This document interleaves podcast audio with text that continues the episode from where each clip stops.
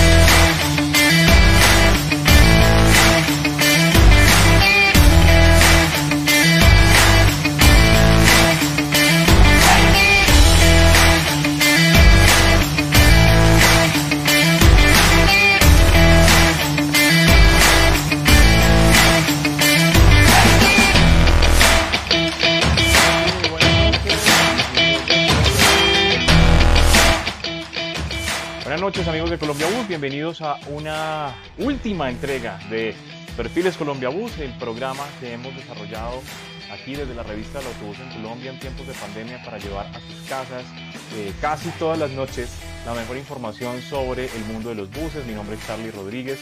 Les decía el último programa porque hoy, hoy eh, llegamos al final de esta temporada, por así decirlo. Eh, la idea, como les veníamos diciendo desde hace algunos meses, es que a partir eh, de septiembre vamos a tener este programa, digamos que de una manera más esporádica, no lo vamos a tener tan habitual como lo teníamos eh, en esta etapa inicial, ya que pues vamos a dedicar nuestros esfuerzos, nuestro tiempo, nuestra gran mayoría de, la dedicación, por así decirlo, a volver al aire con nuestra revista Colombia Bus. Vamos a dedicarle bastante tiempo a ese asunto, entonces pues por ello eh, tenemos que reducir eh, el tiempo que le dedicamos a Perfiles Colombia Bus. Sin embargo, pues no nos vamos a olvidar de ustedes, vamos a seguir aquí con ustedes trayéndoles información, comunicándonos, haciendo actividades, todo suerte de cosas en esta que es el canal del autobús en Colombia, eh, que inició como revista y ahora es un conglomerado de medios muy, muy interesante. El programa del día de hoy llega a ustedes por una cortesía de Automotores La Floresta y su inolvidable promoción que vamos a hablar con ellos a ver si nos permiten continuarla en septiembre en plena, en plena reactivación, y, pero que en este momento ya de cara a la reactivación del transporte, pues pinta muy, muy bien esta promoción con excelentes precios en unidades seleccionadas.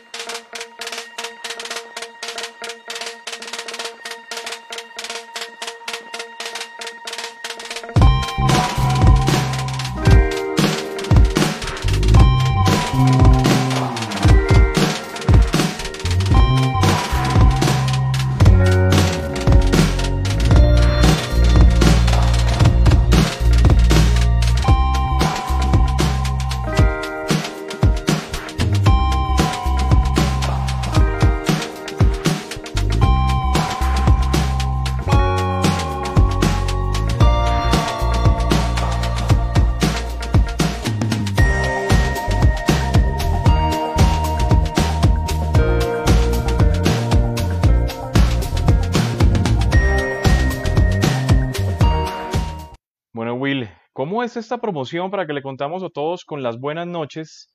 Eh, bien, dándote la bienvenida también a Perfiles Colombia Bus. Contémosle a nuestros seguidores ya en estos últimos, eh, en este último tramo del mes de agosto, cómo es la promoción de eh, Automotor La Floresta y Colombia Bus. Claro que sí, Charlie. Antes que nada, muy buenas noches para todos los amigos de Colombia Bus que nos siguen tanto en nuestro país como en el mundo.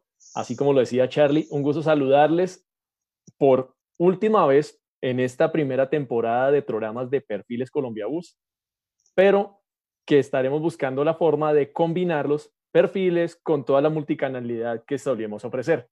Y también le agradecemos a Automotores La Floresta por acompañarnos en esta entrega con esta promoción súper especial por el mes de agosto, que nos quedan pocos días, pero todavía es posible beneficiarse de esos precios especiales que ofrece Automotores La Floresta en Fuso 7.5 y en Mercedes-Benz OF 917. Con el Fuso 7.5 pueden llegar a un precio de 104 millones, su precio normal estaba en 110 millones. En el OF 917 de 3.999 milímetros de distancia entre ejes, el precio normal estaba en 127 millones. Hasta el lunes podrán pedirlo con el precio especial de 122 millones y también con el OF 917 de 4.800 milímetros, cuyo precio normal estaba en 129 millones 340 mil. Gracias a esta promoción de Automotores La Floresta y Colombia Bus, lo podrán adquirir en 124 millones. También no olviden que hay tasa especial para quienes tomen financiación con el Banco Pichincha, que puede llegar hasta el 0.9% nominal mes vencido. También hay que tener en cuenta que aplican unos términos y condiciones que pueden consultar en www.autofloresta.com.co slash tc guion en el medio Colombia Bus. Y finalmente, no se les olvide contactar Automotores La Floresta en la vitrina de Bogotá o en Pereira en el 316-258-7175 o en el 318-338-4518. Bueno, mi querido Will, eh, como lo veníamos comentando, pues tampoco piensen que nos vamos a desaparecer del mapa, vamos a seguir por aquí acompañándolos en, en diferentes oportunidades. Pero de todas maneras, también hay una cosa que se nos se vuelve compleja y también queríamos ofrecerle disculpas a nuestros seguidores. Realmente es algo que se nos sale de las manos, pero en las últimas partes, en las últimas dos semanas de, programa, pues cada vez se nos, también se nos está volviendo más difícil hacerlo porque estamos en el Festival de la Cancelación. Entonces, digamos que hacíamos un gran trabajo para contactar a las personas, para programarlas, para dejarlas con nosotros, pero al final digamos que el tema de la reactivación del transporte, que ya está la gente pensando en otra cosa, que ya está activa en, el, en los procesos de poner la flota de nuevo a producir, pues no, no, no les queda el tiempo suficiente, entonces tuvimos muchas cancelaciones desafortunadamente ajenas a nuestra voluntad, tampoco piensen que estábamos haciendo publicidad engañosa, eh, porque al final de cuentas ustedes vieron la calidad de personajes que trajimos aquí durante, ¿cuánto tiempo estuvimos haciendo esto, Will? ¿Tres meses? ¿Cuatro meses? Pues el primer programa lo hicimos el 15 de abril. Cuando invitamos a... más de cuatro meses, más de cuatro meses haciendo perfiles colombianos. Cuando invitamos a Nicolás Villamil. Ok, entonces pues de todas maneras eh, les ofrecemos disculpas, aspiramos a que esos personajes que no tuvieron la oportunidad en este momento pues más adelante puedan estar con nosotros, como fue Ángel Conde de Expreso Brasilia, el doctor Jorge eh, Jaramillo de Expreso Palmira que le tocó posponer 50 veces, la misma María Carmen Saspiti al terminal de transportes, eh, que Jairo Cantor de, de, Olímpica también pueda estar con nosotros. todos estos eh, personajes que nos, nos, nos programaron y eh, pues después nos dijeron que no podían en medio del programa. Entonces, ofreciéndoles disculpas, pero bueno, ya de cara a una nueva etapa de, de Colombia Bus. Bueno, Will, vamos a hablar de las noticias Colombia Bus de los últimos días, pero antes tú tenías una queja, así que tienes el espacio. Aquí no solamente se, puede, se pueden quejar los invitados, nosotros también nos vamos a quejar, así que tú me dijiste que tenías un servicio social tirando a queja. Bueno, varios servicios sociales. Eh, primer servicio social. Así como estamos con la reactivación y se han liberado las se han eliminado las excepciones a partir del primero de septiembre. También es importante que las territoriales del ministerio ya comiencen a hacer su trabajo con más agilidad porque tenemos casos de respuestas de requerimientos y radicaciones que, por ejemplo, para una activación de una empresa, para confirmar si tenían que corregir unos asuntos a algunos empresarios que querían conformar empresas de transporte especial. Asimismo, por ejemplo, transportadores que retiraron vehículos de unas empresas y se los quieren llevar a otras, las empresas ya les hicieron todos los documentos, pero no han recibido el documento oficial de la desvinculación que lo emite el ministerio y entonces esos transportadores no pueden ir, no pueden darle continuidad a los documentos para que reciban las tarjetas de operación de la empresa nueva donde van a vincular los vehículos, ah, demorando y pues entorpeciendo el proceso de transportadores que esperan volver a la actividad cuanto antes y empezar a producir. Esa es una parte de las quejas. Bueno, y la otra, parte, de, las quejas, La otra parte de las quejas viene a, está en línea con el tema de la reactivación y la, y la eliminación de las excepciones a partir de primero de septiembre. Sucede que una cosa es la reactivación y el reinicio de las operaciones y otra es la recuperación económica, tal como nos lo decía el gerente de Expreso Trejos. La recuperación económica se va a dar en la medida en que se incremente la demanda, en la medida que puedan darse los procesos y aumentar la ocupación de los vehículos más allá del 50% que estamos actualmente. El problema viene a que la gente estaba pensando que con la reactivación y la eliminación de las excepciones, el precio de los tiquetes iba a disminuir y eso, mientras sigan con esas restricciones de ocupación, no va a ocurrir. Y hay medios que creen que hablan, por ejemplo, es que eso debería asumirlo el gobierno. Se les olvida que tanto transportadores como gremios estuvieron durante todo este tiempo suplicándole al gobierno que les diera algunas de esas concesiones y algunas ayudas en ese tipo de, de mecanismos. Lo que pasa es que estamos en un pueblo mal acostumbrado, mi querido Will. Tenemos un pueblo mal acostumbrado que no entiende los temas de oferta y demanda y de la que el capitalismo a veces les duele, pero realmente ese es el sistema en el que estamos viviendo y el dinero no crece en los árboles. Entonces hay una cuestión muy clara y muy sencilla y es si yo tengo un esquema de costos que de hecho desde antes de la pandemia ya estaba mal cuadrado, las empresas estaban trabajando a pérdida esa filosofía en la cual yo regalo los tiquetes en temporada baja y sí cobro lo que es, no más caro, sino lo que es en temporada alta para compensar, es una cosa nefasta y dolorosa para, para, el, mundo del transporte de carretera. Realmente las tarifas estaban demasiado bajas. No mira el comparativo de cuánto habían venido subiendo las, las, tarifas versus los costos de los buses, los costos de los insumos, los costos del combustible y no compensaban. Will, es que un tiquete a la costa costaba 120 mil pesos hace 10 años y ahorita estaban más o menos como por el mismo estilo, pero los buses de esa época no cuestan lo que vale lo, de ahorita. Entonces ahorita tenemos una oleada en redes sociales de la gente diciendo, sobre todo con la reactivación del, del, del corredor Bogotá, más Gamoso, diciendo que las empresas son unos zampones, son unos usureros, son unos desgraciados, que desde su zona de confort, por ahí le leía un tipo, desde su zona de confort, las empresas, confort, cuando llevan, están prácticamente al borde de la quiebra, si esto no se reactivaba en septiembre, iban a desaparecer, pagando créditos, impuestos, tratando de sostener nóminas las que pudieron, así fuera uno, dos, tres meses, sosteniendo, eh, devolviendo los dineros de los fondos de reposición, haciendo toda esta cuestión, toda esta parafernalia, trabajando a distancia con los carros parados, parando parqueaderos. ¿Cuánto valen los parqueaderos de cinco meses de un bus? Para que vengan a decir que están en la zona de confort. No, realmente en este momento que le toca asumirlo a, a, los usuarios, pues les toca asumirlo a los usuarios. ¿Acaso es que cuando el dólar sube y los bienes y servicios importados suben de precio, tiene que venir el gobierno a subsidiarlos? Por favor. Entonces, realmente necesitamos que la gente tenga claro que si están los tiquetes más costosos es porque los buses no se pueden llenar sino al 50%. Y si la ocupación baja en esa proporción, también el tiquete tiene que entrar, a, o sea, lo que pagaban antes entre 40, ahora lo tienen que pagar entre 20.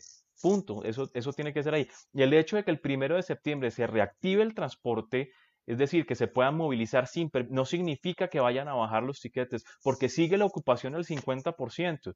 Entonces, de verdad que hay que hacer unas campañas fuertes en redes, sobre todo yo invito a los empresarios para que le contesten a los usuarios, le digan las razones por las cuales en este momento están operando el 5, que no piensen que simplemente es un capricho. Yo por lo menos me ponía a hacer una cuenta muy tonta. ¿Cuánto, cuánto costaba anteriormente un tiquete, ponle tú un tiquete Bogotazo Gamoso? Eh, estaba en 35 mil, 37 mil. 35 mil, 37 mil. En ese momento le subieron a 48 mil, pero resulta que entre combustible, cuota del vehículo, seguros, eh, conductor, eh, toda esa vaina da como 30 mil pesos única y exclusivamente en costos.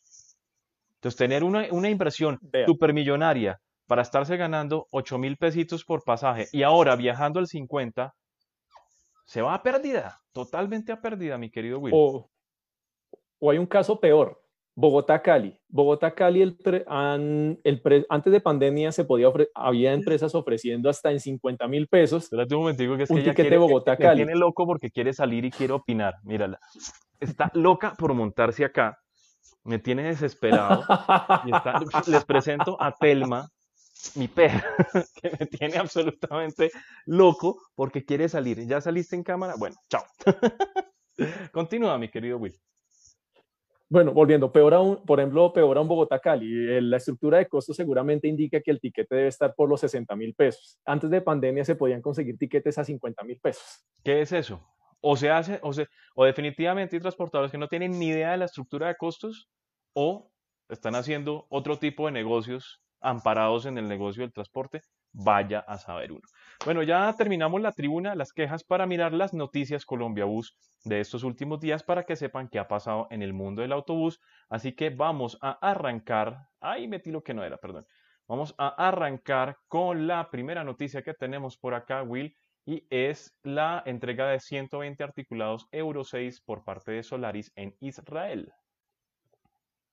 Es, correcto, el fabricante polaco cerró justamente hoy un negocio para entregar 120 buses de su modelo Urbino 18 con motor Euro 6 diésel provisto por DAF para operar en Jerusalén. Las entregas serán entre diciembre de este año y marzo, abril y mayo de 2021. ¿Qué más tenemos? Tenemos también eh, una de unos vehículos para The Palm Tours fabricados por Marco Polo en Brasil con chasis Volvo B330R para The Palm Tours, que es uno de los operadores turísticos más grandes de las Antillas y van a estar con base en Aruba. ¿Qué más tenemos? Tenemos una noticia importante para Brasil, es que van a aprobar la prolongación, la prórroga de una exención para la exportación de buses, que consiste en que los impuestos que se utilizan para la importación de componentes, para la importación de maquinaria que se utilicen para fabricar vehículos con destino a exportación, no van a correr y les van a permitir mejorar esa estructura de costos a muchas de las fábricas de Brasil. También tenemos que hace pocas semanas BLD entregó unos buses eléctricos en la ciudad de Brasilia. Esos vehículos vienen posicionándose bien, vienen trabajando bien y marcan el avance de una de las empresas pioneras en electromovilidad. También tenemos que Allison presentó un nuevo sistema de propulsión tanto para buses híbridos como eléctricos que pertenece a la nueva familia eGenFlex. Pues bueno, Will, estas y muchas más noticias las pueden encontrar. Ustedes quieren estar completamente al día en todas las noticias del mundo del bus, pues no, sino que entren ustedes a nuestra, nuestro sitio en internet www.colombiabus.com.co, donde van a quedar completamente al día de todas las noticias del mundo del bus, tanto a nivel latinoamericano como colombiano. Y pues también recordar que esta página es patrocinada por Buscar de Colombia, carrocerías confiables que protegen vidas. Bueno, mi querido Will, ahora sí vamos a darle, nos estamos alargando muchísimo en la introducción, yo sé que Jorge de pronto ya se nos durmió, de pronto ya se nos aburrió, o, de pronto, de pronto él nos, la perdona y, todavía está aquí con nosotros. Así que le pedimos el favor que active su micrófono a Jorge para darle la bienvenida a Jorge Larreamendi, que es el director de operaciones de G-Móvil, uno de los más importantes operadores del sistema masivo Transmilenio de la ciudad de Bogotá. Así que muy buenas noches, Jorge. Buenas noches, Charlie, y buenas noches, William. Muchas gracias por invitarme y pues eh, no sé si será honor o no, de cerrar ya este ciclo de, eh, entrevistas. Eh, la verdad, ya en alguna ocasión había hablado con William, me tocó cancelarle, pero bueno, disculpas por eso y muchas gracias. Tranquilo que no era un vainazo, no era un vainazo. ¿no? Nos disculpan que seamos un poquito, un poquito coloquiales con Jorge, no es que estemos faltándole al respeto, sino que es que Jorge, antes que cualquier dignidad que tenga en este momento, es busólogo como todos nosotros. Y Jorge mm. hizo parte de ese inicio de Colombia Bus hace 15 años y ha estado conectado con nosotros. De hecho, nos ha colaborado en algunas oportunidades con temas de transporte. Así que digamos que es una persona a la que le tenemos un aprecio y por eso nos tomamos las libertades de echarle un par de chascarrillos, pero no queremos con eso faltarle al respeto a Jorge. Bueno, arranquemos esa entrevista de la manera tradicional, obviamente, de Perfiles Colombia Bus, y es que Jorge nos cuente cómo termina metido en el maravilloso, asombroso y excitante mundo de los buses. Bueno, Y de los BLT. sí, sí, sí. Resulta, resulta que por ahí hace 20 años, cuando iba a iniciar el sistema, dije, oiga, está, está iniciando un nuevo sistema, yo voy a pasar una hoja de vida al portal del 80, que es como donde están recibiendo a toda la gente. Yo venía de ser cajero del Banco Popular, cajero, cajero común y corriente. Entonces dije, puede que exista la posibilidad de vincularme como, como cajero también a la, a la, allá al portal.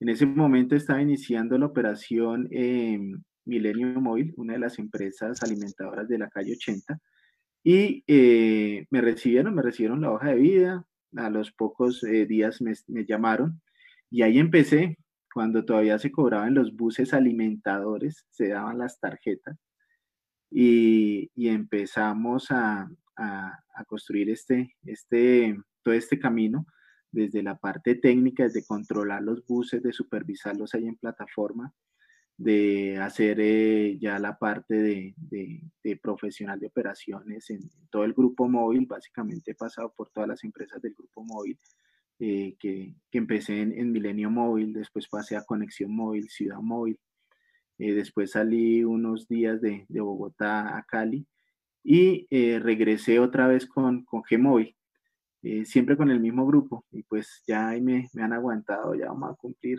19 años de, trabajo continuo en, este, toda esta parte y pues ya desde el, desde el año 2009 eh, prácticamente eh, ya ejerzo la, la, dirección de operaciones en, las empresas en las que he estado y ahorita pues a cargo en Gmóvil de, de la operación de 930 carritos que tenemos, de todas las tipologías, de, desde micros hasta biarticulados. Entonces, eh, la verdad ha sido un reto bastante interesante los últimos siete años que aún continuamos tratando de que salga adelante y ahora, eh, después de, toda esta cuestión, mirando cómo, cómo logramos que, que el negocio realmente sea viable y, y pues lógicamente lleve todas sus garantías, tanto para los socios como para, para el usuario final, que es lo importante.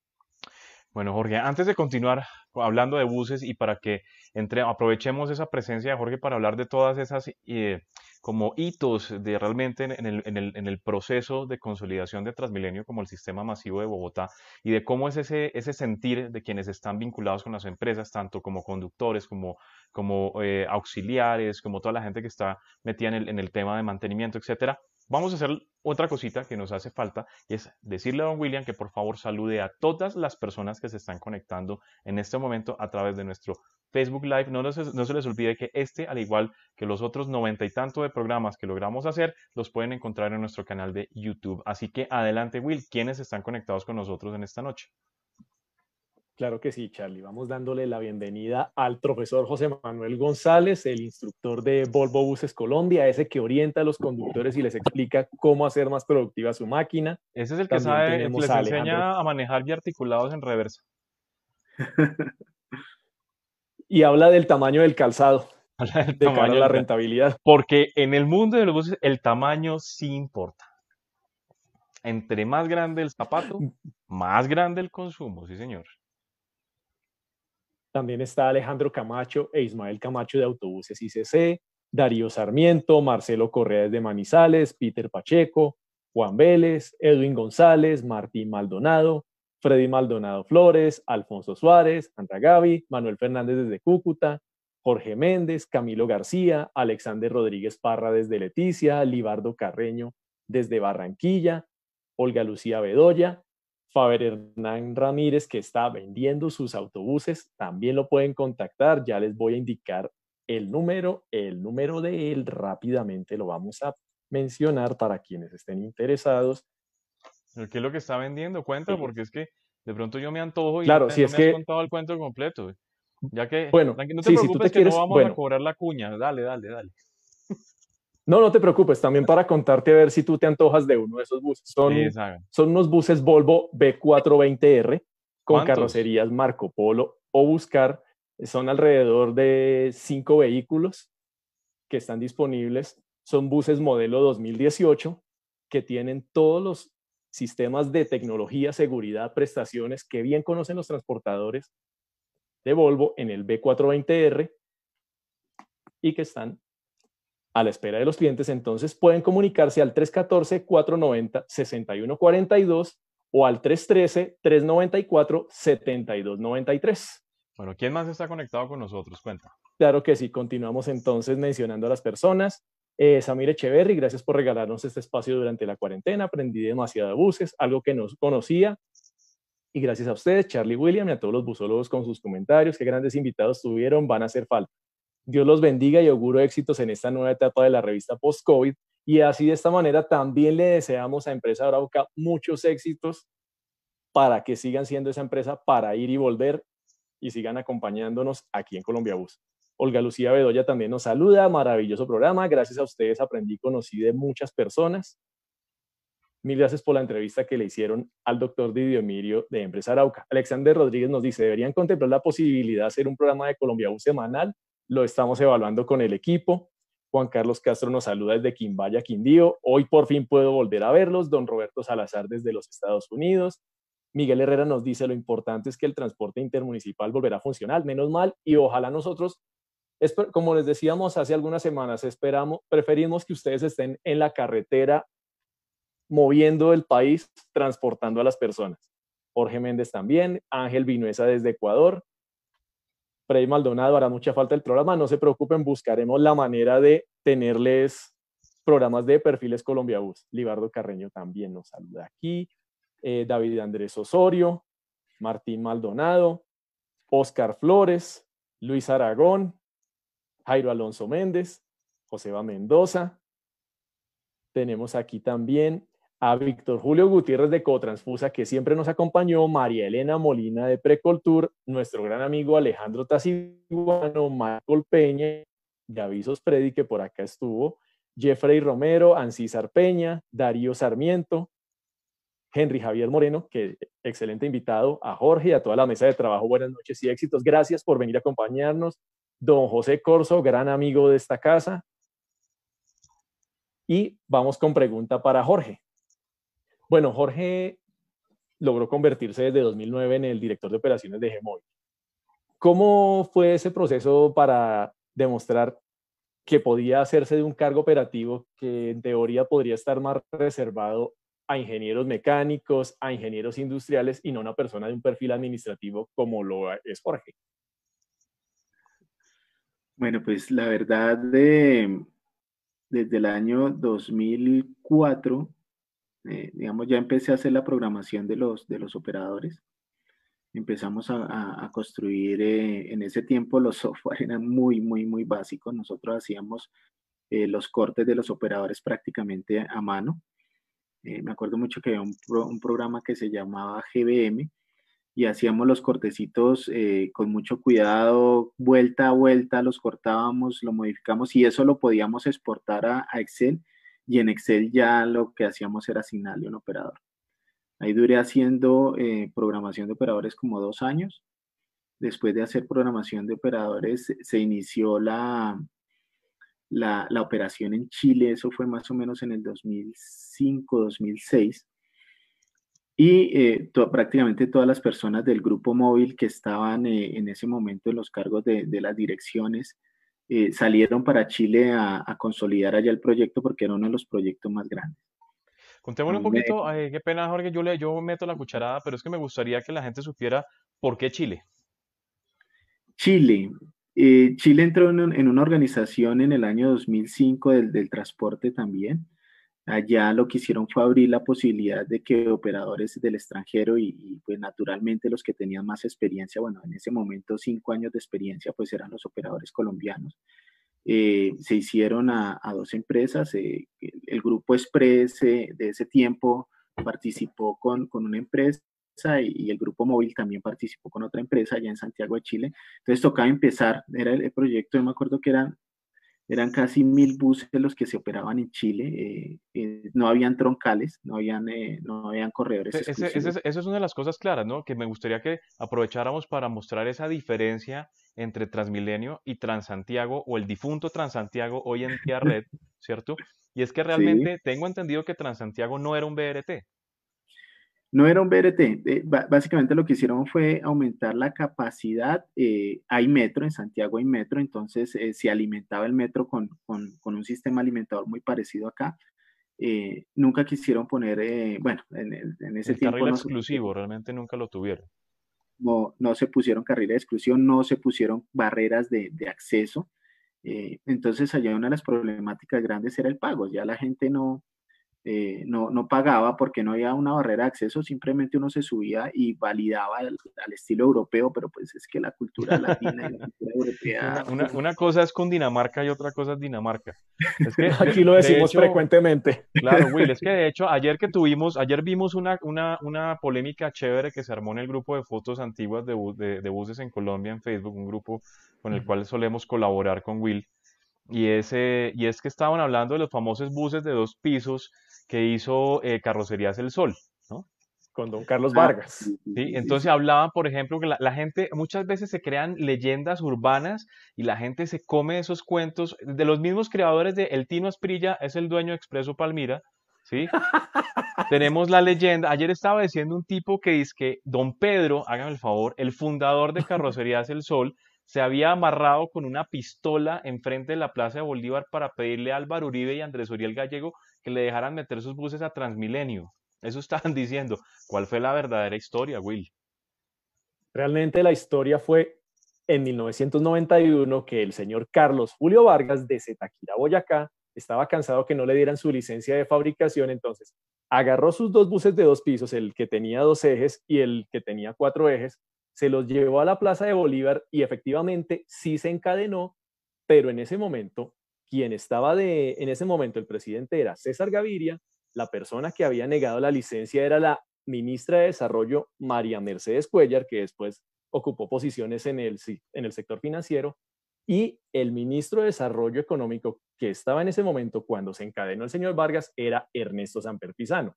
Ahí, tras ese encadenamiento, por fin le concedieron la licencia al señor Carlos Julio Vargas. Pero eso fue 10 años antes de que apareciera Transmilenio. Y realmente una cosa Correcto. muy clara, que siempre dicen, esa hubiera sido la verdadera solución para el Transmilenio. No, porque los buses de dos pisos, aunque los hay en Ciudad de México, los hay en Londres, los hay en Singapur, son buses que andan por el tráfico común y silvestre. Si algún momento se meten por el carril exclusivo, luego vuelven y salen porque no tienen cómo recoger gente en las troncales de los BRT. Además, por eso no son la... buses BRT. Además, ustedes se imaginan un, un bus taqueado de gente que uno vaya en el segundo piso y llegó a la estación, ¿cómo se baja? Ese es un tema clave del BRT porque es la agilidad de tiempos al subir y bajar. Y el otro tema es que el BRT, el carril, el carril troncal va es por el centro de la, va es por el centro, va no hacia los lados porque va a, va a unirse con las con los con carros los que están girando intersecciones. La, con los carros que están girando. Entonces, ahí nos queda esa claridad, volviendo con Jorge, es que, es que eh, realmente en Santiago de Chile mucha gente dice que es que el sistema de BRT de Santiago de Chile eh, fracasó, pero resulta que es que nunca hubo BRT.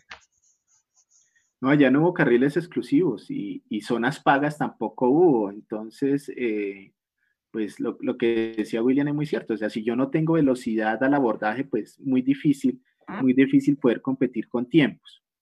Eh, las congestiones eran tremendas. Entonces, eh, eso hizo que, que, el sistema no fuera viable y era un articulado, imagínense ustedes un articulado de 18 metros recogiendo gente por la puerta delantera en un andén. O sea, era, era bastante complejo, pero bueno, en fin, por eso ya usted dice, eh, eh, Charlie, el difunto Transantiago. El difunto Transantiago hoy sistema red de Santiago de Chile. Bueno, Jorge, aprovechemos para también para, para conocer un poquito, a mí me gustaría que habláramos, si es posible, si no, si no tiene, para que hablemos un poco de cómo es esa dinámica de operación en, en los buses de Transmilenio. Digamos que antiguamente en el sistema tradicional se sabía que cogía un solo personaje, una buceta, se levantaba a las 3 de la mañana para ir a enturnarse, a las 4 o 5 ya estaba sentado en el bus, arrancaba y se volvía a bajar de esa buceta a las 11 de la noche completamente cansado, exhausto, etcétera, etcétera. Eh, que para muchos era buenísimo porque era súper rentable esclavizar a una persona 16, 17 horas sentado en una silla de un bus, pero que realmente en términos prácticos, en términos legales sobre todo, y en temas de seguridad, pues en los sistemas masivos es diferente. ¿Cómo es ese día a día en el tema de los buses de Transmilenio? Bueno, eh, ¿cómo lo manejamos acá, acá en Gmóvil? Básicamente lo que hacemos es coger lo que puede trabajar un bus, que como lo dice Charlie, son 20 horas al día, y dividir eso en fracciones que la puedan hacer conductores. O sea, personas de carne y hueso que pueden trabajar entre 8 o, o 10 horas máximo diarias. Entonces, a esas personas, ¿qué es lo que permite la ley? La legislación dice que nadie puede trabajar más de 10 horas diarias. Entonces, lo que hacemos nosotros es fraccionar esas, eh, esas partecitas de los buses, esas partes de los buses y lograrlas acomodar en turnos que puedan hacer los operadores. Política con el tema de la pandemia, se vio que mucha gente quiso volver al sistema. Mucha gente realmente antes, antes, eh, antes eh, aunque usted lo diga, Charlie, que es una, una esclavitud, pero antes preferían estar con un carro todo el día, bien sea con un camión, eh, con un carro de otro servicio todo el día, desde las 6 de la mañana hasta las 10 de la noche con el mismo carro, supuestamente recibiendo más dinero, pero realmente hay, hay conductores que no tenían las condiciones de estabilidad laboral, no tenían un seguro, no tenían eh, nada que los respaldara en ese trabajo. Tenían plata de bolsillo. Pura plata de bolsillo. Apenas vuelve, apenas se regresa la pandemia, muchas de las personas eh, volvieron a golpear las puertas se dieron cuenta realmente de las, de las ventajas que se tenía pertenecer a una empresa que tiene su dotación, que tiene sus condiciones de bioseguridad en estos momentos, que tienen sus horarios. Y esa parte eh, hizo que realmente, eh, digamos que nosotros que veníamos con un déficit importante de, conductores, pues ahorita prácticamente lo tengamos superado y, y muchas de las empresas, inclusive del, del SITP, no estén recibiendo personas. Eh, hay un escalafón básico para cada persona. No gana lo mismo un conductor de microbús que un conductor de, de, articulado, de biarticulado. Todos tienen una escala, lógicamente, dependiendo de el tiempo que lleva en la compañía y de la, de la tipología de bus que maneje. Nosotros manejamos mucho la, la carrera eh, de, de, ascenso, o sea, los conductores, por lo general, la mayoría de, de nuestros conductores eh, empezaron por microbús y fueron ascendiendo, ahorita manejan articulados, biarticulados. Entonces, por eso la, la experiencia de la empresa es, es, bien bonita en ese sentido, porque se ha, se hay gente de mucho tiempo, ahí, la, ahí, tenemos muchos operadores, yo creo que tenemos unos 800 operadores que nos acompañan inclusive desde los inicios de la compañía, desde el 2012, 2013, y que aún pertenecen a Gmóvil y que en estos momentos de, de dificultad y del riesgo tan, tan, tan grande que se tiene, porque no, no lo podemos desconocer ahorita, sentarse sentarse a conducir un vehículo de servicio público es un riesgo muy, muy, muy, muy grande para, para, para cualquier persona, porque es que eh, eh, las condiciones no son fáciles, eh, las condiciones por más elementos de bioseguridad, por más alcohol, gel, jabón, guantes, mascarilla, lo que se quieran poner, pues uno no está exento de la problemática que hay a, nivel mundial en, en, los temas de salud. Entonces, eso hay que reconocerlo. Yo sigo que, que, ellos son los, los que sostienen la empresa definitivamente. Y se lo comentaba a, William hace, antes de, empezar la grabación. Decía, mire, la importancia de un conductor es fundamental en, para el pequeño propietario, para el microempresario, para las empresas. Un conductor lo puede hacer a uno crecer o lo puede llevar a la quiebra fácilmente. Puede usted perder todo lo que usted hizo en toda su vida con un mal conductor. Y una mala práctica en un conductor que se replique en muchos conductores puede generar una pandemia, por así decirlo, de malas prácticas y eso es mucho más complicado todavía cuando se manejan 800 conductores. Will, vamos con comentarios de nuestros seguidores y preguntas, por favor. Claro que sí, pues por acá, pues Pablo Carreño nos dice felicitaciones por sus presentaciones y facilitanos aprender más del tema, falte yo en perfiles, háganlo no, una no, vez no, a la no, semana. ningún falte, ningún falte, per, perfiles, espere un momentico que se acabó una temporada, pero después, y, y, Pablo, y Pablo yo sé que merece estar acá porque él tiene muy buenas historias, además que él conoce muy bien el país y se lo ha pedaleado casi todo. Él sí lo conoce todo en bici. Eh, también aquí David Andrés Osorio, una cosa es Madrid-España, otra cosa es Madrid con Dinamarca. El profesor José Manuel González dice, gran futbolista don Jorge, pincha pendiente Santa Fe, ¿no? Sí, bueno, sí, sí. ¿Qué más tenemos por acá? Bueno, complementando ese tema de que Jorge hablaba de los conductores, ¿por qué a veces es tan complicado encontrar esos buenos conductores considerando que en muchas de las operadoras siempre hay ofertas permanentes donde los invitan a presentarse y postularse. Yo creo que los conductores se quejan que las empresas los explotan. Y eh, las empresas se quejan que no, que no encuentran conductores. Pero es que, y, yo digo, este, este fue un momento genial, eh, digamos que todo este momento de pandemia fue un momento que, que hay que saber aprovechar, porque es que se vieron las ventajas uno, de tener una persona comprometida con el vehículo, comprometida con el carro como conductor, comprometida a hacer su trabajo, responsable, eso se vive en estos momentos. Y el conductor eh, que, está prestando su servicio, entonces ya, ya empezó a ver las garantías de recibir un salario, la garantía como le pasó a muchas empresas y que le decía Charlie que, que tienen los buses parados. nosotros afortunadamente a nivel empresarial, eh, como, como sistema, no paramos, pero, hombre, o sea, ¿cuántas empresas eh, sostuvieron a, sus, a sus empleados eh, despachando un busca ocho días? O sea, es que fue, fue un absurdo, o sea, e, este sistema vio y yo creo que, es la oportunidad para que cada uno valore realmente la oportunidad que tiene y que tuvo en estos momentos. O sea, yo creo que, que muchos fuimos privilegiados y favorecidos por, por tener un trabajo, por recibir un ingreso.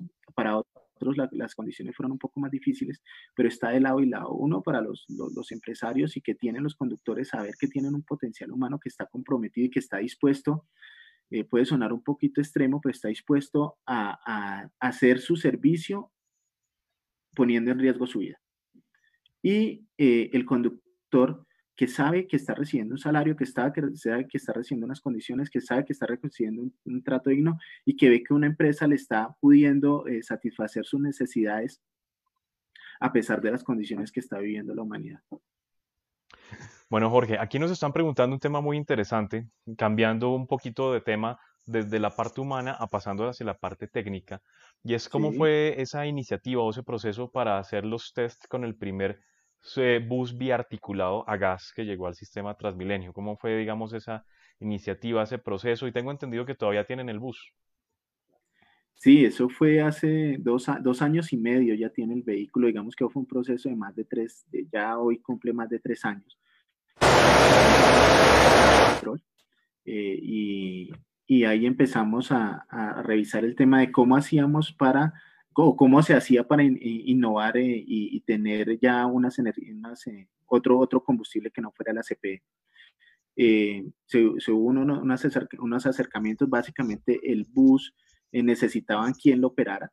G-Móvil, como, como uno de los operadores del sistema, dijo, bueno, listo, yo tengo buses, buses biarticulados Volvo a, a, a diésel, eh, dijeron, bueno, listo, nosotros les podemos eh, dar ese bus para que ustedes lo operen. Iniciamos con la operación del bus. El bus ahorita debe, debe estar por llegar a 280 mil kilómetros más o menos. Es el primer bus biarticulado a gas que, rodó, que está rodando todavía. En Bogotá sigue rodando porque el bus no es una prueba piloto eh, que fuese a desaparecer, sino fue como tal un prototipo, una diferencia una diferencia bastante grande porque es un, bus que sigue rodando, que sigue prestando el servicio a su máxima capacidad y que sigue en condiciones, o sea, sigue en condiciones operativas normales, normales, o sea, eh, la experiencia pues fue bastante buena, eh, tuvimos seguimiento de la Universidad Nacional constante durante un año, todos los días, eh, todos los sistemas del bus. Eh, después ya otro año después se fueron, eh, se fueron entregando toda la información del caso a Transmilenio y puede uno dar fe de que, de que el bus a gas pues ha presentado un, comportamiento bastante bueno y pues por eso ustedes pueden ver ahora mismo que el ingreso, que el ingreso de los buses a gas en esta fase de renovación fue bastante grande. Ok, perfecto. Will, vamos con pregunta. Claro que sí. Bueno, eh, volviendo, ubicándonos en, en otros temas y hablando un poco de lo que ha sido el componente zonal, eh, ¿cuáles fueron esos ajustes más significativos en la operación de los buses zonales con la modificación a los contratos que se realizaron el año pasado?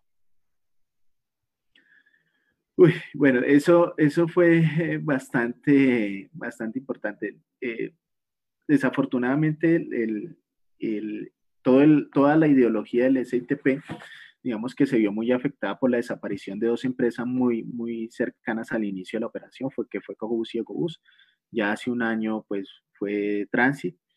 Y se necesitaba realmente un cambio estructural, estructural en el sistema, o sea, eh, no, no, las condiciones BRT, que yo creo que fue uno de los errores de, de, otras operaciones de Chile, de Panamá, de otras ciudades, inclusive de Colombia, que era calcar eh, el tema de, de, Transmilenio, que es demasiado exitoso, que es un, tema que, que, uno no lo ve en ninguna parte del mundo, mover la cantidad de gente que mueve Transmilenio a, ese, a esas velocidades y ese, en esos volúmenes que no se ven. Quererlo calcar con ciertas diferencias es un error fatal. O sea, cada, particularidad hace que el sistema BRT, como está concebido Transmilenio, no funcione. Entonces, querer hacer em, eh, los duales por la séptima, querer hacer que la velocidad de los duales fuera llegar al menos a los 18 o 20 kilómetros por hora, no va a ser, o sea, porque es que los la, la, velocidad de nuestras ciudades son, son mínimas, o sea, nosotros, nosotros tenemos velocidades de 11, 12 kilómetros por hora en los corredores más congestionados. Bueno, los teníamos antes de la pandemia, pero esas son las normalidades y si han salido por estos días, estamos casi igual. Entonces, esas, esas condiciones hacen que realmente eh, las velocidades y, eh, no, no den para que la máquina sea rentable, para que las horas que está un conductor sean rentables. Eh, si usted me dice, mire, ¿cuántos kilómetros hace un conductor al día? Un conductor al día está haciendo 80 kilómetros, 100 kilómetros, no está haciendo más. Entonces, eh, si hay compañeros de, en el foro de, del servicio intermunicipal, dicen, pagarle un salario a un conductor por hacer 80 kilómetros, pues no, no tiene mucha, mucha razón de ser. Pero esas son las velocidades que tenemos nosotros. Y cuando hay un pago por kilómetros y un pago por pasajeros, bajo esas condiciones, pues realmente la estructuración como tal de los, de, de, los sistemas falló. En Cali tuvo que reestructurar contratos, acá reestructuramos contratos, en, en, Pereira creo que se reestructuraron contratos también. Entonces, hay, hay que ajustarse a una realidad y es que el transporte como servicio público eh, esencial, pues tiene que recibir a ese nivel, a ese nivel de, de, del SITP, donde, donde vamos a penetrar ya no corredores de alto tráfico, sino vamos a penetrar las zonas, las zonas de toda la ciudad, donde no vamos a competir con una demanda, sino con un servicio, ahí tiene que existir la ayuda del Estado. Y eso existe en todas partes del mundo, porque no, no es viable poner un, un carro, eh, no, no, es viable poner un carro que recoja a unas personas porque los costos no dan. No, eso, eso, es una cuestión clara y es que prácticamente en todas las ciudades del mundo eh, el transporte urbano es un elemento que es subsidiado por el Estado. Así se ha prestado por privados, muchas veces es el Estado el que le paga a esos privados para que presten el servicio porque realmente a punta de tarifa la cuestión no da. Y por más de que la gente se queja que les parece carísima la tarifa, pero esa tarifa no da para cubrir los costos. Entonces viene siempre la misma, la misma dualidad. Pero ¿por qué antes con el sistema tradicional sí daban los costos? Pues porque es muy diferente tener una buceta modelo 78 que ya se pagó hace muchas veces en mil años y ya se pagó hace 800 mil años, ¿cierto? A tener un bus de última tecnología, Euro 5, Euro 6, a gas o eléctrico o diésel Euro 6, un bus de última tecnología con las últimas condiciones de seguridad, es muy diferente porque eso tiene otro costo completamente diferente. También no es lo mismo pagarle al mismo conductor para que esté 16 horas sentado a tener que pagar los turnos correctos de eh, operación. Y por pasajero recogido. Y por pasajero. Exactamente. ¿Y ustedes se acuerdan? Yo no me acuerdo, bueno, ustedes sí alcanzan a acordar cuando era la Caracas, yo me acuerdo cuando estudiaba. Pero un, momento, un, momentico, un momentico, aquí no vamos, eh, aquí no, no, vamos con la, ¿cómo así que, cómo así que nosotros sí y usted no? yo, ¿Nos está yo, diciendo acaso, acaso que somos unos vejetas, tal vez? Todo por culpa de tu Alzheimer, Charlie, ¿te das cuenta? Sí, claro, yo me acuerdo que cuando yo estaba en la universidad salía una nueva troncal de la Caracas y yo sabía que la forma más fácil de estar en mi destino es decir, de llegar al centro, estando yo más o menos, di tú, di tú cogiéndolo por ahí en, la, en los héroes, ¿cierto? La, forma más fácil de llegar ahí hasta la 22 con Caracas en 17 minutos era coger un International 4700. porque esos señores iban a una velocidad. A toda. Exactamente. Yo, eh, ahí sí, no hacían 11 kilómetros por, por hora, hacían 120. Eso era adrenalina pura. Yo creo que en ese, en ese momento donde hubiera existido, ¿qué? Mundo Aventura y Salito Mágico, quebrado. Porque es que lo más emocionante era montarse en un... No, lo más emocionante para los operadores era llegar, llegar por la noche al patio con los espejos en su sitio. Era el reto. El reto era dejar los espejos en su lugar. Por aquí nos están haciendo una pregunta, eh, José Will, si podemos eh, obviamente, si Jorge nos puede contestar ese tipo de pregunta, pero pues sí es una muy buena inquietud. Dale, Will. Bueno, Joseba nos pregunta, ¿cómo quedaron las finanzas de Gmóvil para el pago de compromisos a raíz de la baja ocupación producto de la pandemia? Y más cuando se acaban de meter todos en la vaca loca de la renovación de flota. Correcto.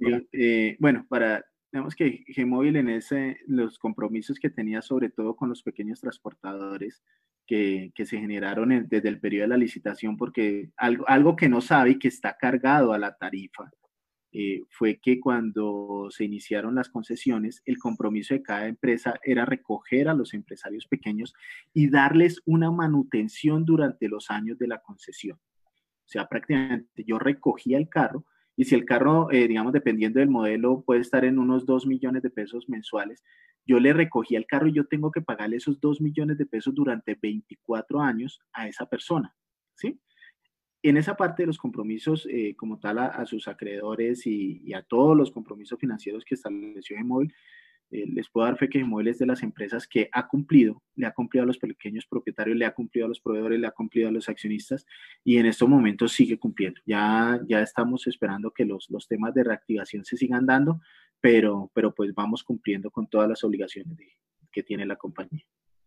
Bueno, Will, vamos con más preguntas en eh, este Perfiles Colombia Bus que ha estado muy entretenido y muy ilustrativo, sobre todo con Jorge acompañándonos en esta noche. Así que adelante, Will. Creo que sí, eh, hemos aprendido bastantes cosas y pues esa es la idea, como siempre les hemos dicho, poder compartir el conocimiento con quienes vienen a seguir el programa y pues nosotros también. Bueno, Jorge, hablando de este tema de pandemia también, eh, ¿cómo se han preparado ustedes para ese aumento en la capacidad del sistema del 35 al 50% y expliquemos a qué se refiere el aumento en la capacidad del sistema? Bueno, básicamente nosotros veníamos, veníamos con unas restricciones en, las cuales eh, se separaba una silla, o sea, las sillas dobles estaban separadas, las sillas eh, que estaban una detrás de otra también se bloqueaba una silla, lo que se quitaron ahorita fuera, fueron esas separaciones. Es unos stickers que colocamos en cada una de las sillas. Se quitaron esos stickers y eh, lo que hicimos fue fortalecer, bueno, para el conductor, fortalecer un poco más el, el aislamiento del conductor mediante cortinas y en la parte de atrás, eh, básicamente lo que hacemos es cada vez que entra un bus al patio es desinfectado. Por eso, por eso eh, lo llama el Estado y, y, y, el llamado sigue siendo de todos los, de todos los medios. Lo que más importa ahorita es el autocuidado. Yo creo que ya, ya, ya nos toca convivir con esto. Yo hablaba con, con algunas personas hace unos días y de, mire, ahorita vamos a pasar esta pandemia respiratoria, pero ténganlo por seguro que dos, tres, cuatro años va a llegar una pandemia intestinal o, no sé qué. Sí, en serio. no, pero, no, Jorge, yo le digo que la verdad, la verdad, yo prefiero toser. pero lo más peligroso es eh, que tenga tos y un dolor de estómago, ¿no? quedémonos con el COVID que, es, que estoy haciendo, no me interesa la intestinal. No, no, no, no llamemos la desgracia de esa forma. Pero, pero es un tema del autocuidado, o sea, ahorita las, las, capacidades, hay un sistema, digamos, que se adecuaron las unidades lógicas, entonces cada conductor, cada vez que llega al 50% de la capacidad, solo pulsa un, un, botón, un par de botones en la unidad lógica y envía un mensaje al centro de control. Uno, para que sepan que no va a recoger más y disponer eh, si vienen vehículos atrás vacíos, tratar de disponerlos en ese paradero. Si estamos en un lugar de cabecera, tratar de despachar vehículos con, con mayor eh, frecuencia. Pero básicamente, ahorita lo que tenemos que, que, tener todos claros es que el no infectarnos depende de cada uno de nosotros.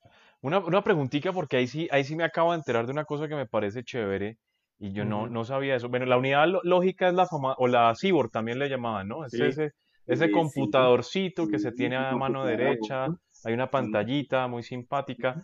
Eh, ¿Cómo hace esa unidad para saber cuánta gente se ha montado al bus? Ahorita está totalmente manual. Digamos que se han hecho varios, varios, varios modelos tecnológicos, eh, pero no se ha podido calibrar, inclusive por, por, una acción de tutela se estableció que los, que los buses alimentadores y que los troncales deberían de tener sensores de peso, porque la tutela decía que con eso se evitaba el sobrecupo de los carros. Pero realmente eso tiene unas connotaciones muy, muy, muy, muy finas que no logran determinar que realmente 800 eh, kilos son 100 personas. Entonces, eh, ese, ese, ese, ese tema lo han tratado de calibrar N veces, todos los proveedores lo han tratado, de Mercedes, Volvo, Scania, todos han tratado de calibrarlo y no se ha podido.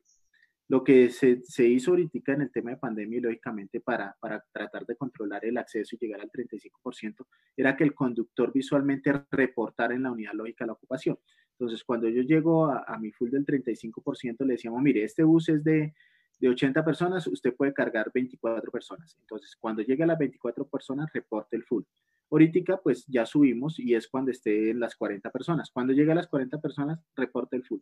Entonces, ahí lo que se está haciendo son unos mapas de calor para poder determinar dónde está la demanda, dónde está subiendo y dónde vamos a reforzar. Ok, perfecto. Bueno, Will, vamos con los últimos comentarios y los últimos eh, preguntas a través de nuestro Facebook Live, agradeciéndole muchísimo a Jorge Larreamendi que eh, pues haya aceptado esta invitación a cerrar esta temporada de Perfiles Colombia Bus. Y como le decimos, nos despedimos de ustedes por un eh, tiempito corto, mientras que nos dedicamos eh, un poco más a, la reestructuración de la revista Colombia Bus, pero pues no, no, no crean que vamos a desaparecer de nuestros canales digitales, siempre vamos a estar aquí acompañándolos. Will, vamos con preguntitas. Eh, bueno, preguntas y comentarios. Aquí, por ejemplo, Víctor Gutiérrez de Cotransfusa nos dice, en la evolución del transporte de pasajeros también evolucionó el tema de los conductores y gracias a esto ahora cuentan con todas las garantías laborales. Saludos a Nangidero Rego de Sotraurabá, a Jean Paul Hostos de Expreso Bolivariano, por acá nos decía Alexander Rodríguez, ahora ahí sí a comprar papel higiénico por toneladas. Y... muy buen apunte, muy buen Ahí sí se justificaría, claro que sí. bueno, eh, volviendo al tema de, de, modificaciones o ajustes, ¿por qué, ¿a qué obedecen esos cambios en la nomenclatura de las rutas zonales? ¿Y cuánto tiempo creen que tarde esa implementación de los cambios de la nomenclatura? Bueno, yo sé que hubo un estudio, o sea, digamos, hubo un estudio hace, hace unos tres años que costó cualquier millonada. No más, escuché, eso fue como en el 2015, que costó cualquier millonada y dijo que tocaba cambiar los colores y, eh, y la nomenclatura de cada una de las tablas, que se ahí otro tema. A nosotros, a nosotros como operadores nos alcanzaron a mostrar el estudio, pero la verdad Transmilenio nunca lo ha puesto en firme. Eh, seguimos todavía con, las, con, los, eh, con los números de las rutas que tenía el, el, transporte público del colectivo convencional. Eh, no hay todavía una, una, visión a corto plazo donde usted me diga, mire, es que ya, o yo le puedo decir, mire, en, este año se va a cambiar, eso no está. sé que el estudio quedó allá, no sé qué va a pasar con, con, los, con los creadores del estudio bueno, con los, con los organizadores del estudio. Muy bien. Eh, otra pregunta, Jorge. ¿Cómo se dio ese proceso de adquisición de los bucetones de, de tránsito? Pues realmente ahorita están abiertos a todos, o sea, da, da mucha tristeza ver que, que una empresa que, que nació de, de, de, empresarios, de Conalmicros, de, del grupo Sain, de todo eso, pues se fue, se fue y, quedó y que ahorita están vendiendo esos carros. Eh, hay muchos carros para la venta, están vendiendo bucetones, están vendiendo los padrones. Y pues digamos que, que nosotros eh, contribuimos con, con, la parte, porque ahorita está en liquidación todo lo que tenían, todo el inventario. Eh, compramos 33, 33 bucetones y 18, 18 padrones eh, para, pues, para reforzar la, la operación de Gmóvil, pero pues sí da mucha tristeza. Es un proceso normal de, de la parte de liquidación de Transit, sé que lo están vendiendo a, a, a, cualquier persona, cualquier persona natural también lo están vendiendo porque son a la final vehículos de servicio público que pueden ser, que pueden ser operados en, en cualquier parte, servicio público urbano.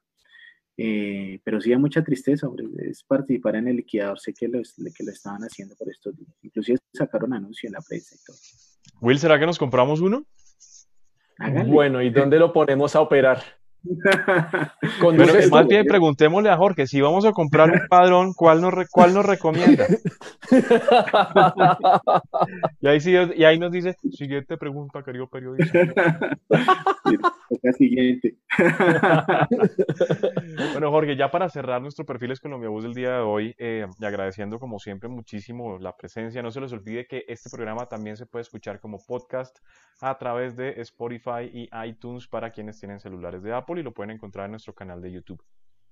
Ya para cerrar este, este asunto, nos gustaría saber cómo fue realmente el tema del desarrollo de los protocolos de bioseguridad dentro de ustedes mismos en la compañía, porque es que mientras que el mundo paró, ustedes no podían parar, o sea, ustedes tenían que seguir laborando, tenían que seguir haciendo mantenimiento, tenían que seguir conduciendo, tenían que seguir haciendo tareas administrativas, entonces, ¿cómo fue esa, esa, ese no parar cuando todo el mundo paró?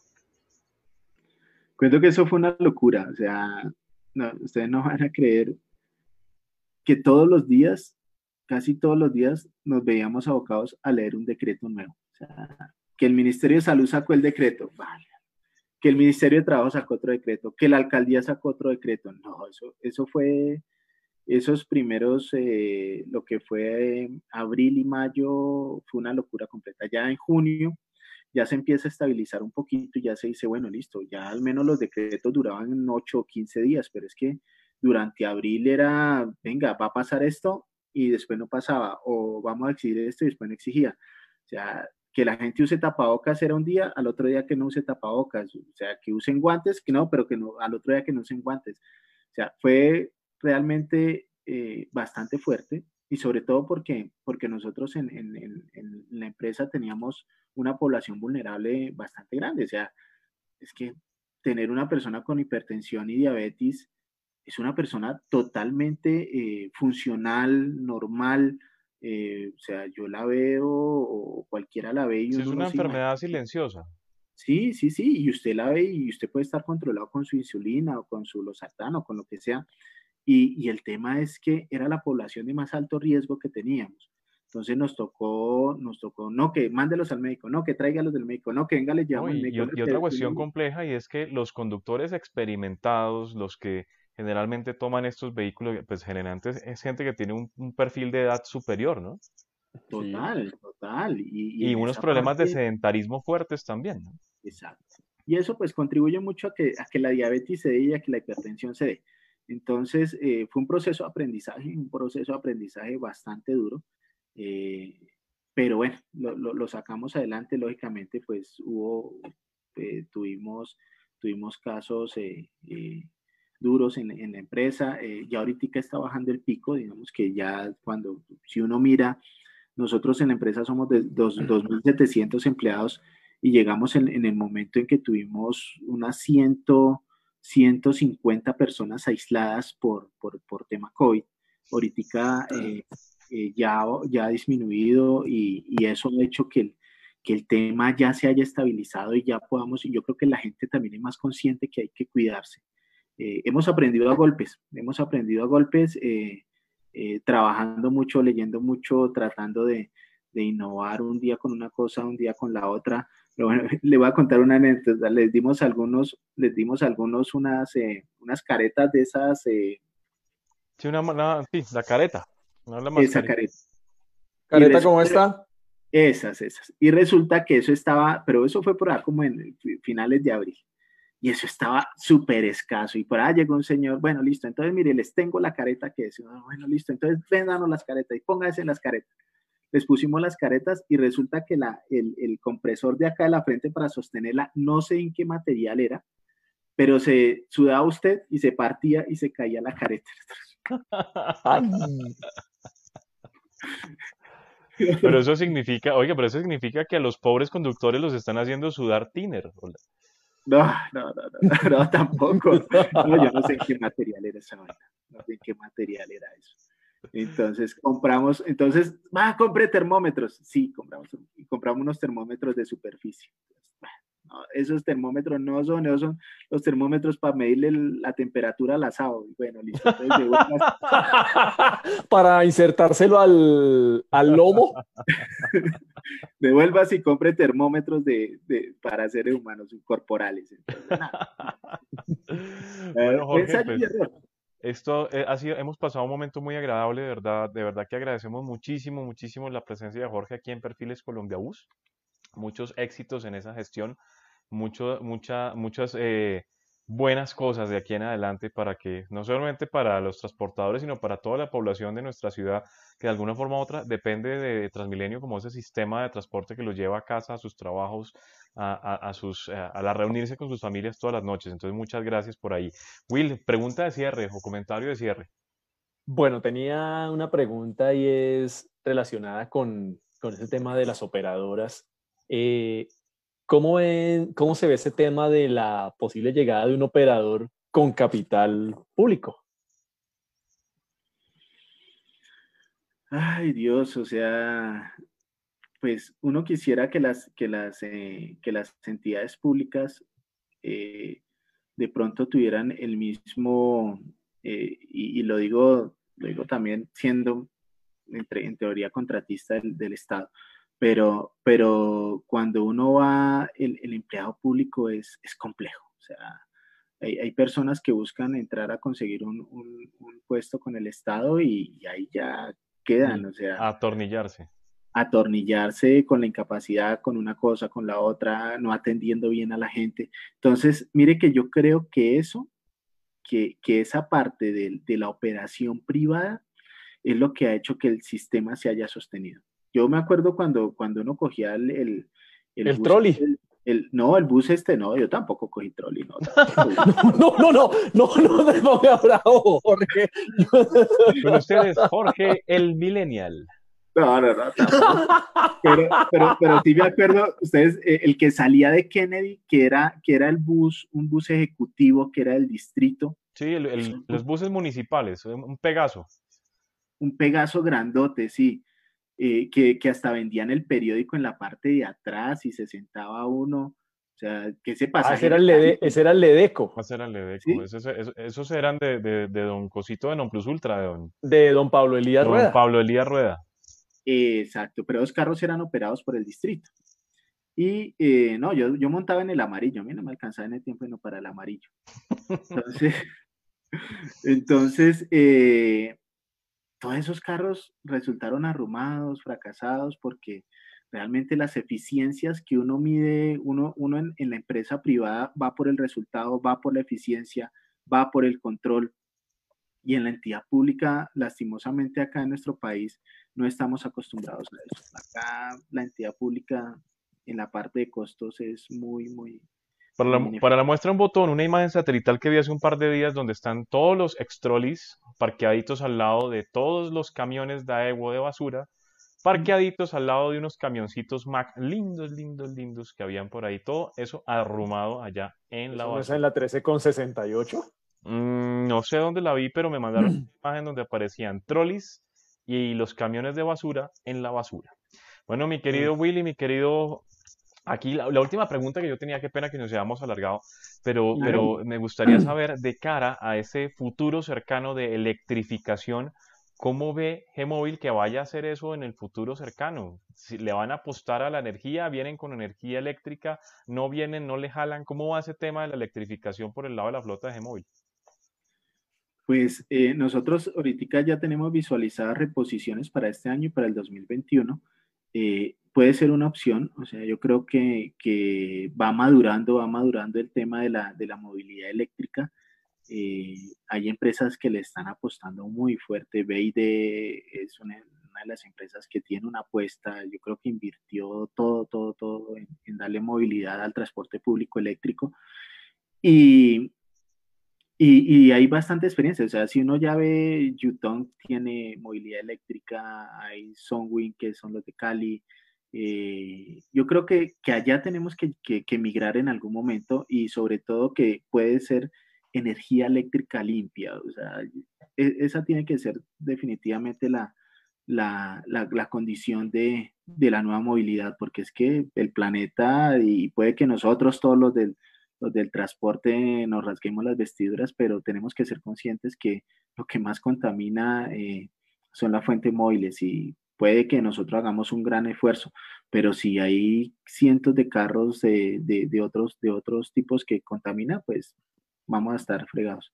Vamos a recibir otra pandemia respiratoria, no me preocupe. Sin embargo, se tiene que acabar de inventar ese asunto, ¿no? Porque he visto más de un video en YouTube de propietarios de Teslas y de vehículos eléctricos que cargan un generador eléctrico atrás para cuando se les acaba la batería, de dos tiempos, ¿no? Para más piedra el generador eléctrico, por si acaso se llegan a varar en la mitad de la nada, ponen a cargar, le echan gasolinita al generador y conectan el carro a cargar un ratico.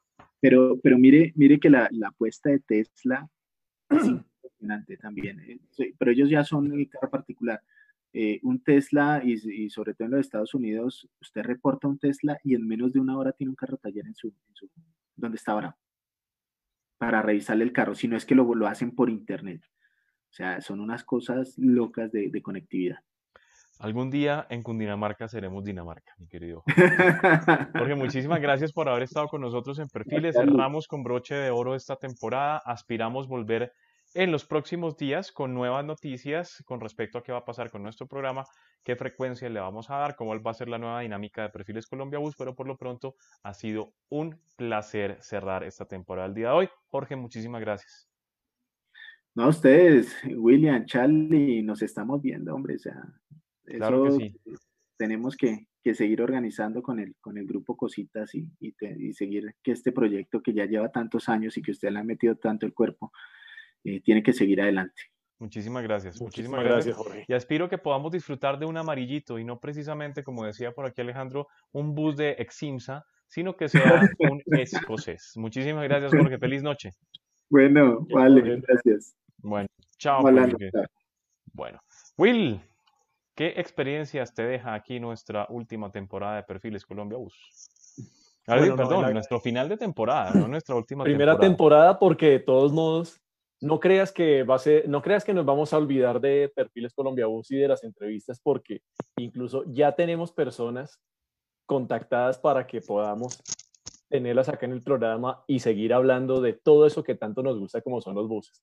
Realmente lo único que nos queda de esta primera temporada es agradecimiento a todas esas personas que nos han acompañado durante todos esos programas que empezamos a hacer desde abril, que nos preguntaban, venga, ¿a quién van a tener hoy? Que, que me alegra que, que nos hayan, que, nos, que les sirvió incluso de forma de entretenimiento, de diversión, cuando en el tiempo en que estuvimos más encerrados para muchos, fue la forma que tenían de esparcimiento y de salirse de todo ese ambiente para estar en su mundo que siempre al que siempre han pertenecido y que siempre les ha gustado como son los buses. Y pues nosotros también una manera de comunicarnos y una manera diferente de estar en contacto con toda nuestra audiencia y de esto se crea un canal más que ratifica ese compromiso y ese trabajo que tenemos que hacer en Colombia Bus de multicanalidad y estar donde nuestra audiencia necesita que estemos.